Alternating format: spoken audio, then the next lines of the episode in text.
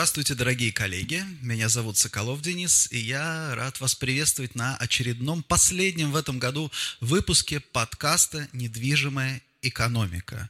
Сегодня 30 декабря, последние дни 2020 года, трудного 2020 года. Надвигается у нас, наступает новый 21 год. Мы сегодня подумаем, поговорим о том, что у нас произойдет, что мы можем ждать хорошего и плохого от 2021 года. Но прежде всего я хочу поздравить вас с наступающим Новым годом, пожелать отлично провести праздники, несмотря ни на что, а, не терять бодрости духа, присутствия духа и хорошего настроения. Это самое главное. Итак, давайте начнем с предварительных итогов 2020 года. Да, значит, а, предварительные итоги, если мы посмотрим на макроэкономику, посмотрим на прогнозы, мы уже подготовили, собственно, отчет Market Live уже готов, Light уже готов, он будет опубликован 1 11-12 числа, сразу, прямо сразу после новогодних праздников вы получите всю самую оперативную информацию, не дожидаясь ничего. Но сегодня немножко, да, не одним глазом показывать не буду, но немножко расскажу, да, о выводах. Первое, самое главное, да, самое главное по экономике, это то, что на протяжении всего года прогнозы макроэкономические на 2020 год, они все время улучшались. И заканчиваем мы год с прогнозом роста ВВП минус 3, падения ВВП в 2020 году минус 3,7 7%. Напомню, что у нас на пике в середине года прогнозировали минус 6 с лишним процентов. То есть, в принципе, да, в принципе, неплохо. Я думаю, что, может быть, даже по итогам года, опять же, составит, может быть, минус 3,5, вот где-то вот так вот. То есть, то есть диапазон падений э, экономики в этом году минус 3, минус 4 процента. Это неплохо, это неплохо, это неплохой результат. То есть, как бы катастрофы не случилось. Это не то, не то, что было там, допустим, в периоды финансовых кризисов, кризиса, финансового кризиса 2008 года не такая глубина падения. Поэтому это важно, это важно понимать, и опять же важно, важно понимать, что не является, не стоит называть 2020 год кризисом, это не кризис. Это ситуация да, реализации глобальной угрозы, одной из глобальных угроз, о которых любили говорить там, да, на всяких, э, в, в дисклеймерах, да, в дисклеймерах, допустим, проспектов IPO всегда писали, ну вот есть какие риски глобальные, там пандемия, например, она приведет к тому-то, к тому-то для нашей компании и так далее. Вот, казалось, что это пустые слова, слова, ну, такие, да, обязательные, обязательная формальность, да, на самом деле это оказалось неформальность. И первый такой самый большой вывод 2021 года вот такие угрозы, глобальные угрозы, будут теперь, а, компании и бизнес будет гораздо более осторожно к ним относиться, то есть менее формально. Менее формально действительно будут, я думаю, что все крупные компании будут проводить стресс-тесты на случай, а если еще пандемия, а если там наводнение, ну вот не знаю, на самом деле не знаю, что там с инопланетянами, да, будут ли сценарии на случай прилета инопланетян, но тем не менее надо понимать, что толерантность, наверное, толерантность к рискам для глобального глобального бизнеса несколько понизится.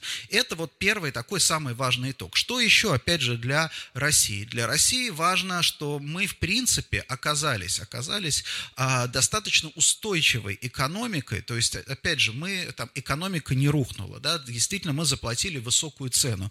Мы заплатили достаточно высокую цену, в основном наш потребительский рынок, наш внутренний спрос заплатил высокую цену за эту пандемию. Но, как оказалось, да, наше правительство, которое еще с 2015 года пере ориентировалась как бы с внутреннего рынка на, опять же, как я уже много раз об этом говорил, с потребительской модели экономики, когда внутренний спрос является, там, да, является драйвером э, экономики, на инвестиционную, то есть когда да, инвестиционные проекты, да, когда какие-то инфраструктурные проекты являются таким своего рода каналом вливания денег и капитала в экономику, то есть вот эта переориентация, она, в принципе, в этом году сработала. То есть если бы, например, да, вот э, при всем, как бы все знают там, а, скажем, мои там взгляды на экономику, но если бы, например, да, если бы пандемия ударила нас, ну, скажем, в 2013 году, да, в 2013 году мы гораздо тяжелее это перенесли бы.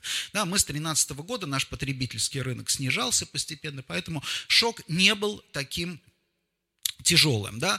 Что касается индикаторов рынка недвижимости, не буду сейчас, да, спойлерить, не буду показывать предварительные результаты. Одно скажу, что они неплохи. Опять же, они не так плохи, как могло было бы быть. Итоги года, в принципе, мы закрываем, да, закрываем в нормальной, в нормаль, в, в нормальной ситуации с нормальными показателями. Это важно, то, что, это, это то, что очень важно понимать, да, то есть катастрофы, чу, там, катастрофы не произошло, не произошло произошло и чудо, но в общем, а, поэтому стартовые позиции сейчас на 2021 год относительно неплохи, однако Однако вот здесь, здесь важно, меня мои коллеги критикуют в данном случае за пессимизм, но я считаю, что это не пессимизм, а наоборот реализм. Надо смотреть, мне кажется, на 21 год, как, ну, по крайней мере, на первую половину, как на продолжение 20-го. Неправильно говорить, что вот 20 год, пандемия, мы его закрыли, теперь в 21 году заживем. Все глобальные прогнозы мировой экономики на все, что мы смотрим,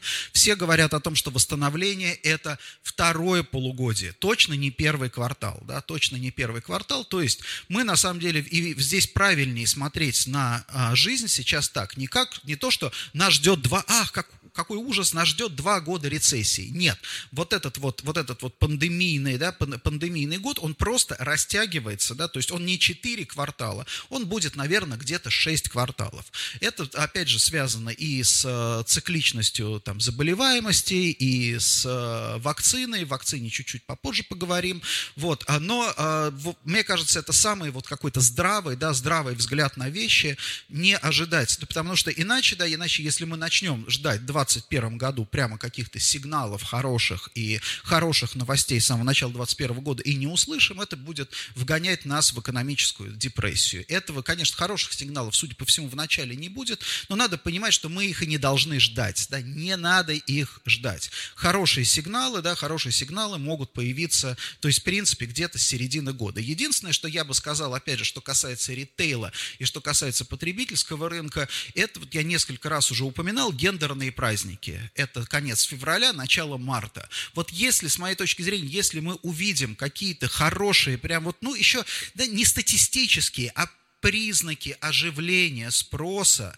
вот в эти гендерные праздники, like on like, там, например, да, к позапрошлому году, вот тогда, да, тогда это, безусловно, будет хорошей новостью. Я не уверен, что так и будет, но, тем не менее, особенно, да, особенно в отдельных сегментах ритейла, как мы, я уже много раз говорил, мы упали, да, и упали неравномерно. У нас, пожалуйста, да, ты, мы там читаем статьи, у нас миллиардеры а, богатеют, да, бедные беднеют, то есть вот этот вот имущественный gap, он только только-только-только растет. Соответственно, gap и между успешными и неуспешными компаниями тоже будет, тоже будет только увеличиваться. Поэтому здесь очень важно, и нам сейчас важно сосредотачиваться не на сбитых летчиках, по большому счету, не на тех компаниях, которые действительно страдают объективно из-за вот этой ситуации, а на тех бизнес-моделях, которые, да, которые показывают хорошие показатели. В прошлом, ну, в этом году, в 2020 году, это, конечно, был онлайн-ритейл. Онлайн-ритейл э, привлекал внимание, и вообще вся цифра и цифра цифровизация, но здесь тоже надо понимать одну а, важную вещь, а, что сама по себе и цифра, и онлайн, как ни странно, при вот как бы стороннему наблюдателю кажется, что цифра, ну, подумаешь, да, отлично, вот у нас телефон, там что-то заказал, но цифра – это дорогая, это страшно дорогая платформа, это страшно дорогая инфраструктура, в которую, да, в которую необходимо вкладывать, в которую очень много вкладывали. И есть, естественно, да, естественно, и здесь тоже начнет действовать в 2021 году закон снижающейся результативности. Когда у тебя как бы отрасль немножко отстает, а в России онлайн-ритейл отставал на самом деле в какой-то степени от других стран, да, а, здесь поясню. Многие говорят, что, ой, вы знаете, там, да, это вот у нас-то в России карточками можно платить где угодно, хоть за, там, я не знаю, там, за проезд в метро, а вот Западная Европа еще до сих пор, там, в каком-нибудь, там, этого года назад, там, был в Дюссельдорфе, да, там еще и карточками не всюду в магазинах можно расплатиться. Здесь надо понимать, это немножко, не, э, э, это, это не связано с развитием цифры, это связано с недостатком развития инфраструктуры. То есть у нас цифра компенсировала недостатки другой инфраструктуры инфраструктуры, в том числе там, по приему платежей и так далее. В той же самой в старой Европе или в Америке вот эта инфраструктура развивалась очень долго, и она достаточно сложная, она состоит из многих компонентов. У нас этих компонентов не было, и все это заменили, по сути дела, электронные, электронные платежи, электронные, да, электронные расчеты и так далее. Поэтому создается иллюзия, что мы гораздо более продвинуты в этом смысле. Это не совсем так. Мы действительно компенсировали вот это отставание. Соответственно, и в 2020 году та же самая история была. Онлайн компенсировал некоторое отставание. Поэтому, да, поэтому выход на, что называется, вложенную копейку, вложенный рубль был большой. Соответственно, как только у тебя начинается рынок подходит к насыщению, да, к какому-то какому естественному уровню сопротивления, каждый рубль, да, каждый рубль, он дает все меньше инвестиций в платформу, он дает все меньше и меньше и меньшую результативность, выраженную там, допустим, в прибыли, в доходе, в обороте, там, в чем угодно. И вот это вот боюсь, что может нам а, как бы ждать вот эти а, отрасли передовые в 2021 году, да, когда вот этот вот, вот как бы этот импульс, он будет потихонечку, да, потихонечку затухать. Это это нормально, это опять же нормальное совершенно явление, просто, да, просто опять же к этому надо готовиться. Что еще интересно, 2020 год, 2020 год поставил очередной рекорд в ипотечном кредитовании.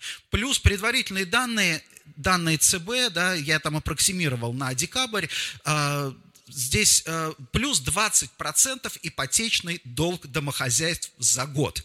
Да? Может быть, по итогам точные данные это будет 19,5 или 20,5, где-то плюс-минус полпроцентного пункта это будет, но это вот показатель, 20% рекорд.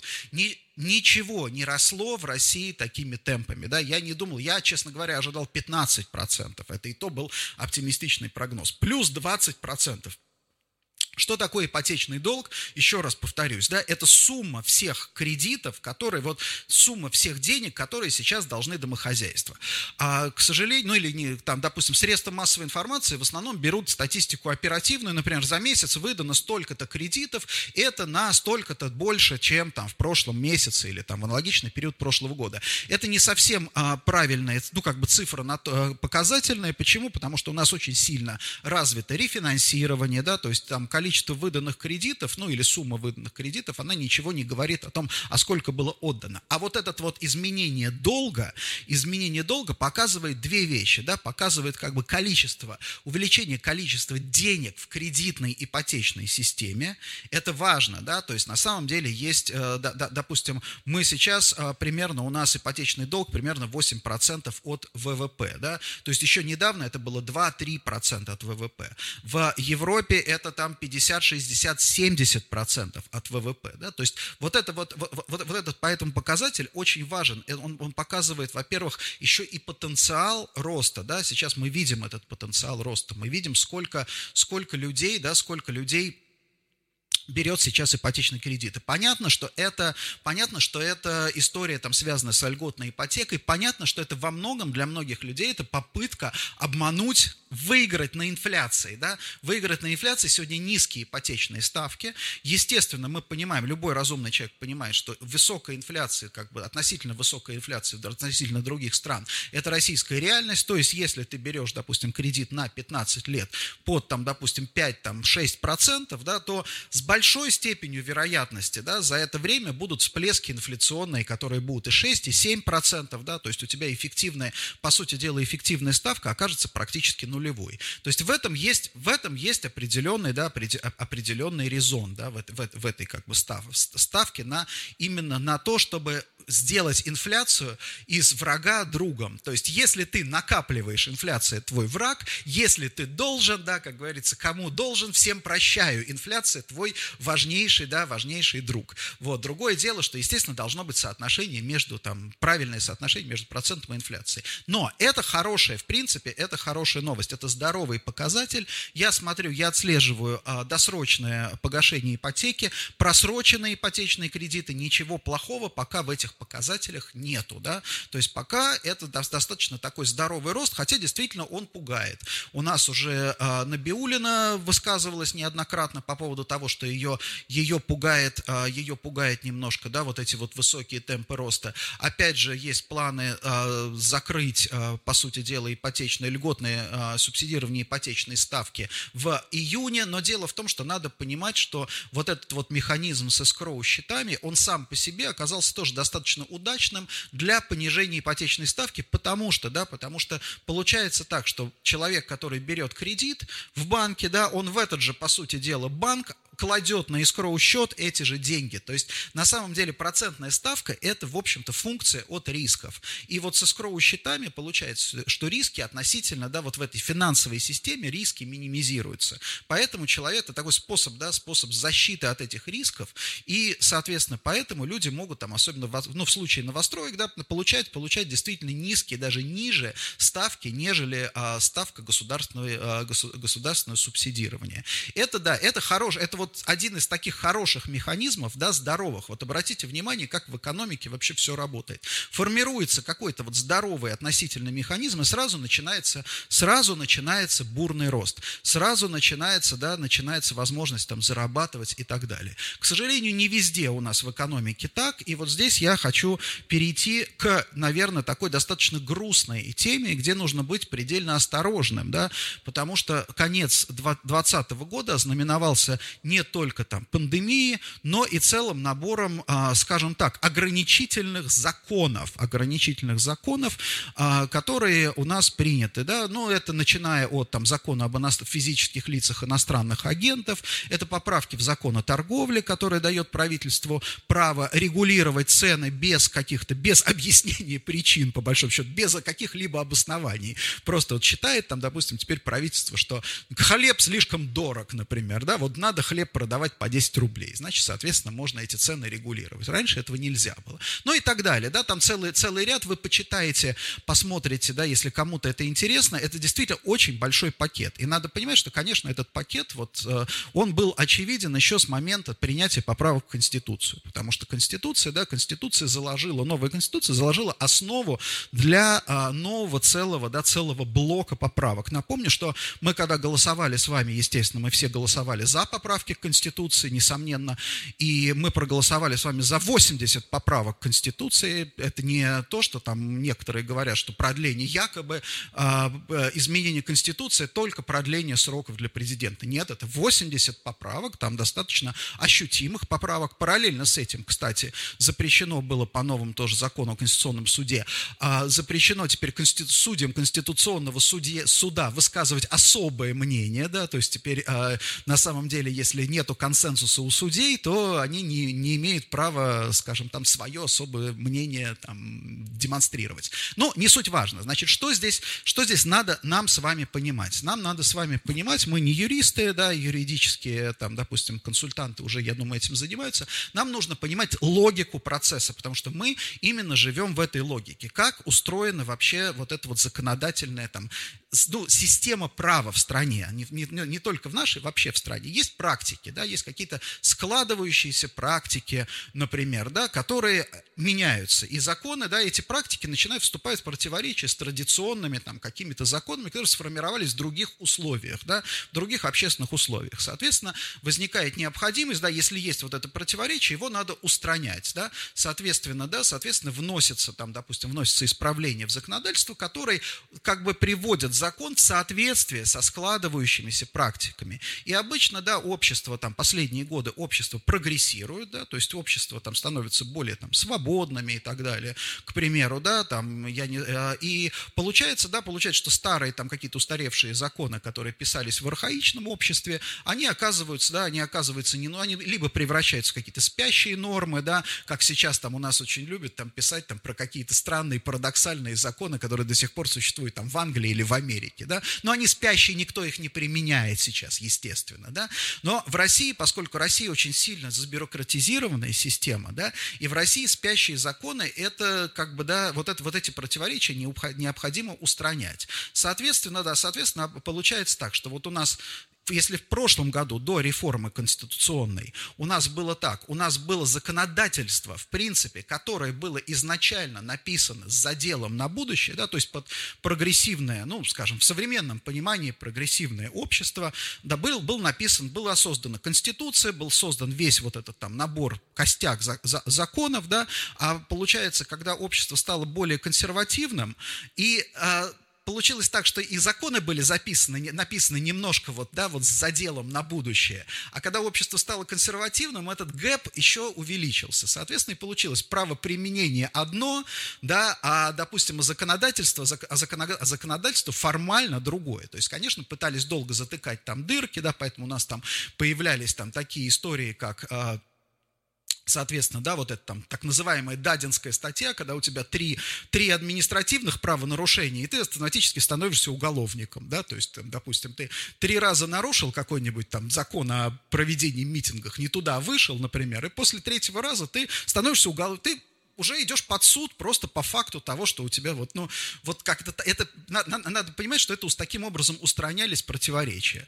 Вот сейчас наше законодательство теперь сделало другой рывок. Мы движемся в сторону большей консервативности, консервативного общества, и теперь наше новое законодательство, оно немножко обогнало право применения, да, то есть у нас законодательство теперь более жесткое, чем сложившееся право применения. Что у нас будет в 2021 году? Естественно, право применения будет догонять вот это законодательство общества. Поэтому я боюсь, что мы будем видеть много неприятных очень, как нам это будет казаться, эксцессов.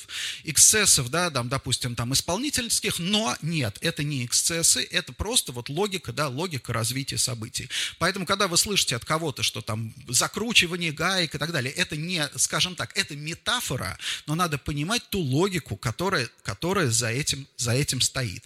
Вот. Это, допустим, да, для нас, конечно, как для там, представителей бизнеса, это в основном касается касается именно не столько там каких-то гражданских там прав, а, это, естественно, бизнес интересует, наверное, но интересует, но в меньшей степени бизнес интересует именно либера, э, как бы либеральность торговли, да, обмена товарами и так далее, отсутствие или там наличие, появление ограничений и регулирования. Здесь, я думаю, мы будем видеть, ну, собственно, не, не, не то, что думаю, мы точно, совершенно, мы будем видеть больше-больше регулирования, маркировка продуктов, это тоже оттуда же, да, вот эта вся история там с маркировкой, сейчас лекарств, потом будут другие все товары, это, да, это вот кон- тотальный бюрократический контроль. Цифра, цифра дает сейчас государству эту возможность, или иллюзию, тут правильнее сказать, иллюзию этой возможности, потому что контролировать, естественно, все будет достаточно сложно, но тем не менее, да, тем не менее, нам нужно понимать, куда двигается, движется вот эта вот, вот, вот, вот эта вот логика, да,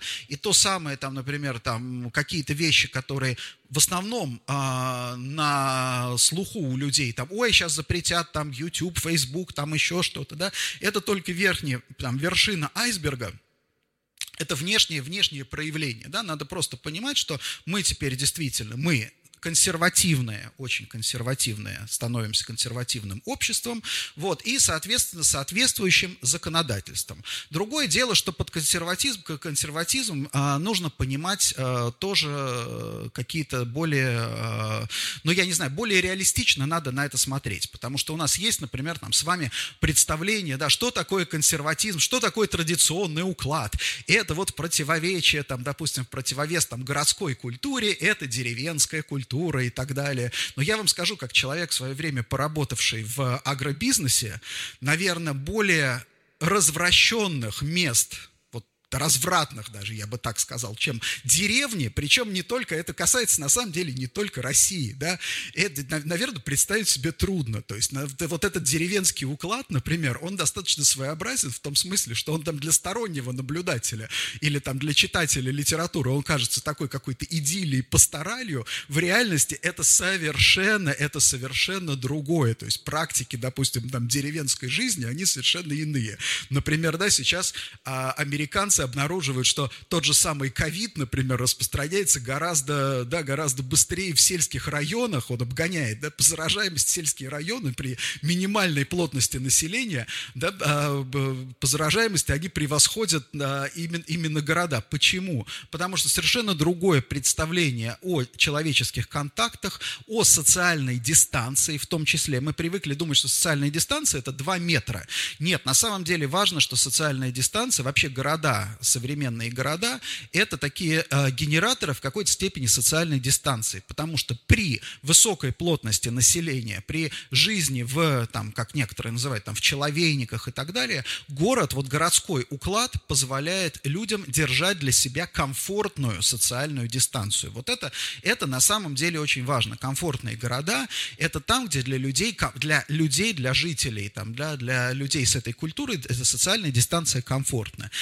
Сельский уклад, между прочим, не предполагает вот этого, вот этого такой вот комфортного соблюдения социальной дистанции. В сельском укладе социальная дистанция, в широком смысле, да, не в смысле вот там расстояния, да, от тесности общения, да, она тебе навязана, да, она навязана тебе там теми традициями, тем, что, да, а, привычками тех людей, которые живут, ты не можешь для себя выбирать, да, выбирать вот эту комфортную тебе дистанцию. Ты либо будешь становиться изгоем, да, либо ты должен вливаться в, эту, в, в это общество. Поэтому это достаточно, да, достаточно такая интересная тема. И вообще, я думаю, что когда социологи и математики начнут потом в какой-то момент изучать а, распространение ковида, да, а, они много узнают нового вообще об обществах, о том, как все организовано, о том, как, а, как вообще организуется городская жизнь. И напоследок, не напоследок, а, наверное, дальше я хотел перейти, показать вам одну интересную штуку, да, поскольку я уже затронул тему, тему, тему ковида, пандемии и распространения. Я сделал такой вот график, подробнее там, это будет и в маркетбитах, я еще несколько раз об этом поговорю, но вот первый такой, первый подход к снаряду. Значит, это по вертикали а, удельное заражение на 100 тысяч жителей в а, областях России, по горизонтали это количество торговых, а, квадратных метров в торговых центрах на тысячу жителей. То есть мы видим, да, разбили там матрицу 3 на 3, соответственно, по вертикали у нас внизу низкое заражение, потом среднее заражение, высокое заражение, и по горизонтали у нас отстающие регионы, ну, где мало торговых центров, где а, в, дальше это развивающаяся форматная торговля, где достаточно, ну, как бы торговые центры растут, и, соответственно, правая часть развитая форматная торговля. Совершенно очевидно, да, в развитую форматную торговлю попадает Москва. Здесь я объединил Москву, Московскую область и Санкт-Петербург с Ленинградской областью, потому что по остальным а, регионам данные тоже именно по регионам. Это на самом деле самая, наверное, это слабая сторона вот этого взгляда, потому что Конечно, надо будет посмотреть по городам. Если удастся найти статистику заражений по городам, то здесь вот действительно будет картина гораздо более наглядная. Но, тем не менее, что мы видим? Мы видим, что на самом деле, да, вот если мы в рамках, э, посмотрим в рамках, там, допустим, э, одного и того же блока, то есть, вот, допустим, развивающаяся форматная торговля, вот где больше всего у нас, да, где у нас больше всего регионов, да, то есть это где приходится в районе там 70-200 а, квадратных метров на тысячу жителей. Мы увидим, что в принципе, да, только Мурманская область показывает рекорды по заражаемости.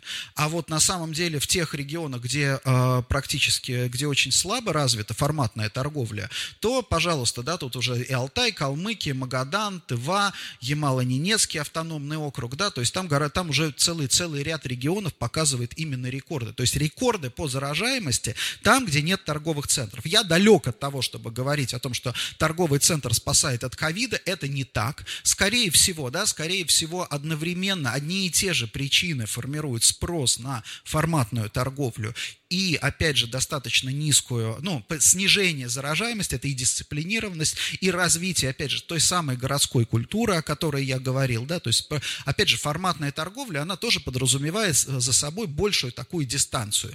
То есть это не уличный магазин, там, допустим, у твоего дома пекарня, где все пришли, все знакомы, пришли, обнялись, поцеловались, да, это, да, это э, в торговых центрах люди сдержат естественную дистанцию, плюс, опять же, торговые центры закрывали, тоже важно, да, а, а, плюс торговые центры а, дисциплинированно проводят там все мероприятия, по обеспечению безопасности. То есть, на самом деле, мы здесь видим, наверное, дальше когда у нас будет к середине года более полные, полные данные, мы увидим более а, такую наглядную картину, но уже сейчас совершенно очевидно, да, что нету, нету корреляции, то есть не через торговые центры идет заражение. А, естественно, да, вот у меня большие сомнения вызывают, вот внизу у нас Краснодарский край, да, а, очень достаточно развитый в отношении форматной торговли Башкортостан, Татарстан, у меня очень большие сомнения вызывают, а, вызывают данные по заражениям, то есть видно, видно видно, что эти данные явно совершенно, ну вот как бы в моем представлении они выбиваются. С другой стороны, может быть, это просто мое представление не совсем верное. Но тем не менее, да, тем не менее мы будем следить за этой моделью, и как я уже говорил, ковид, я надеюсь, э, ну, как что значит я надеюсь, я не сомневаюсь, что данные, вот этот вот массив данных, который ученые, да, ученые социологи получают а, от а, анализа информации, хорошо собранной, да, доступной по всему миру о распространении болезни, я думаю, что даст нам возможность узнать очень многого о, многое о себе. И теперь давайте тогда э, переходим уже к последней части. Я хотел бы поговорить, да, мы сегодня поговорили о том, что у нас неплохие показатели 2020 года, сложные нас ждут э, перспективы в 2021 году с точки зрения там, законодательства и регулирования, и, соответственно, да, соответственно, э, личные стратегии. Вот с точки зрения личных стратегий, я полагаю, что, по крайней мере, на первые полгода самое будет главное для нас, опять же, для там, креативных креативного класса, который работает в бизнесе. Вот здесь тоже надо понимать, что у каждого, для каждого сейчас свои, как бы, да, свои личные стратегии. Но вот для тех, для креативного класса из бизнеса, для нас самое главное будет избежать фрустрации, да, потому что, да, потому что, как я уже говорил, вложение сил будут давать все меньше, там, как, вот, вот если, смотрите, если в 2020 году мы перешли на удаленку, эта эйфория у нас получалась, мы оказалось, ну, мы можем, на самом деле, мы можем, мы можем работать удаленно, мы можем отлично, да, отлично взаимодействовать в команде. У нас прекрасные там, допустим, коллеги, которые надежные, да, и так далее.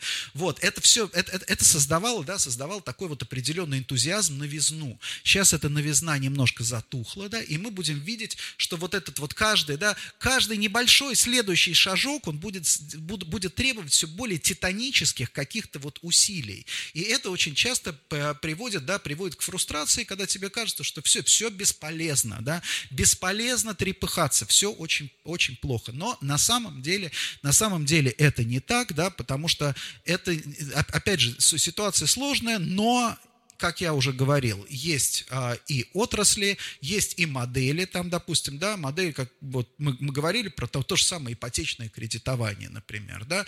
Пожалуйста, вот большое количество людей, это вопрос, они совершили ошибку или нет, это, это абсолютно другой вопрос, но они нашли для себя вот это вот, да, вот какое-то направление. Сейчас многие увлеклись, например, там, инвестициями, да, инвестициями в фондовый рынок.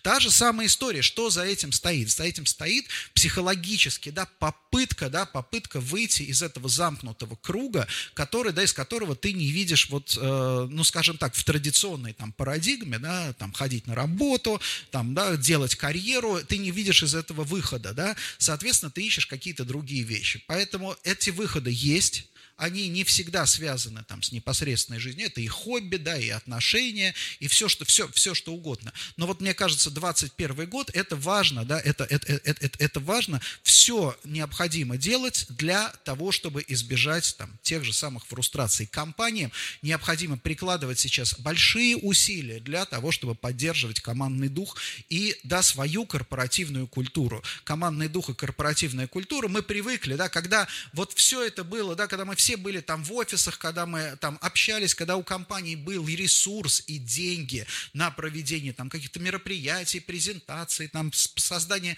там закупку мерчендайза, подарков, когда все это было, да, мы воспринимали это, знаете, как данность, ну так оно и есть, так оно и должно быть, это ничего особенного, да, вот сейчас станет понятно, насколько, да, насколько это важно. Поэтому я вот э, предлагаю воспринимать 21 год, вот разделить его мысленно на две части, части, да, первое полугодие, второе полугодие, вот до лета это период, вот с моей точки зрения, мелких шагов. Маленький шаг одного человека, большой шаг всего человечества, всей компании, да, мелкие какие, какие-то вещи, которые позволяют улучшить там для домохозяйства благосостояние, для самого человека качество жизни, для бизнеса принести лишнее, да, лишний небольшой, может быть, да, не стоит, ну, как бы понятно, что кто может гнаться там за какими-то большими заработками, большими тикетами, это тоже правильно, да, но даже маленькая копейка, она сейчас будет, она сейчас будет важна. Вот, и вот этот вот баланс, да, вот этот вот, вот этот вот баланс благосостояния,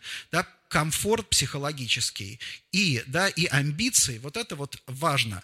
Вот, а, и, соответственно, мой девиз на следующий год, на первое полугодие, это разум, оптимизм и амбиции. То есть мы должны быть реалистично относиться к рискам, да, не закрывать глаза, не одевать розовые очки, понимать, что с нами, а, что происходит, оптимистично смотреть. Оптимизм – это не глупая какая-то, да, не глупая а, выдумка, это не попытка не думать о плохом. Оптимизм – это то, что ты находишь, находишь для себя точки приложения, что ты лично, да, и твои окружающие, что вы можете, можно сделать хорошего в этой ситуации. И амбиции, и здесь тоже нужно не забывать про амбиции, потому что, да, потому, это будет, кстати, самое-самое сложное, потому что любой период рецессии, он в первую очередь убивает амбиции. Ты понимаешь, что, ага, делать ничего, ничего нельзя сделать, все плохо, да, и будет еще хуже, и в этом там, в, в этой ситуации нечего и, э, пытаться, это неправильно. Амбиции могут быть, да, могут быть другие, да, вряд ли там удастся, там, я не знаю, э, в, следующем, в, след, в следующем году создать там какой-нибудь супер стартап, да, и много-много-много заработать, да, в условиях рецессии это сложно, но амбиции это еще и знания, это еще и профессия, это еще и новые навыки и так далее. Спасибо большое, дорогие коллеги. Э, я еще раз поздравляю вас э, с тем, что мы с вами прожили, прожили этот сложный, но очень важный, на самом деле очень важный и для всего всего мира, и для нашей страны, и для каждой семьи год. И а, я желаю вам на следующий год разума, оптимизма и амбиций. Спасибо большое и до встречи после новогодних праздников. До свидания.